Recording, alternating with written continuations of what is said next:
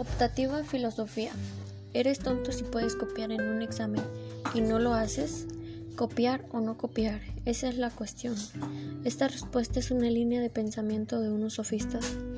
Trasimaco dice, en este mundo no merece la pena ser honrado, porque el hombre justo siempre sale perjudicado, mientras que el injusto sale beneficiado.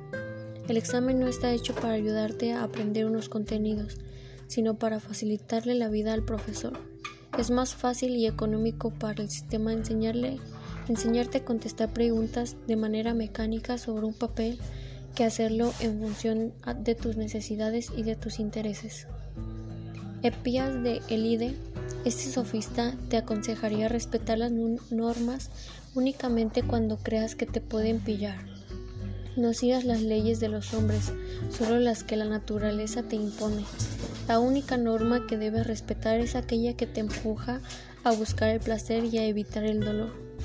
Y yo pienso que no, no es tonto tener la oportunidad de copiar y no hacerlo, ya que no engañarás en ese momento a nadie, solo a ti mismo y tú sabrás si en realidad te mereces la calificación que obtuviste.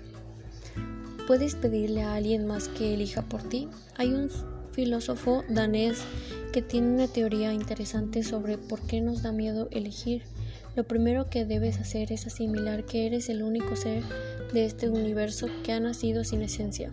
Cada ser que pueda, que puebla este mundo posee unas características o prioridades que son permanentes y que hacen que él de él lo que es.